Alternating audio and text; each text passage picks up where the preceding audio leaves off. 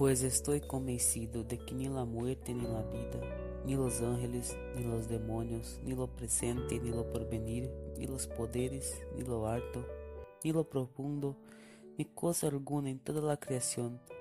apartar-nos do amor que Deus nos ha manifestado em Cristo Jesús, Nosso Senhor.